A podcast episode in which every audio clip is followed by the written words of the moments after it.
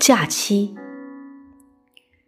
有热闹的鸟鸣和安静的阳光，有莫扎特的音乐和杜甫的诗，有木质的茶几和布艺的沙发，有杯中的红茶和散放的巧克力，有炉上的孤菌汤充盈满屋的人间烟火。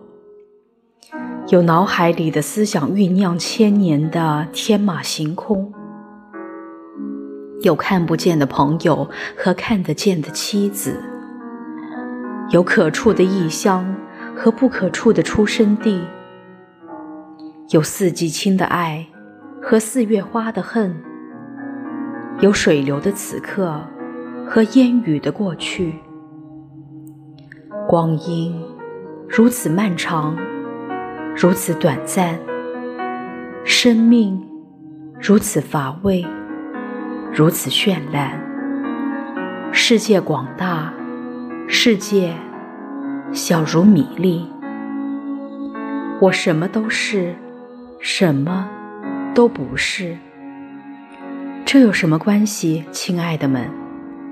浮生有你，我心平如镜。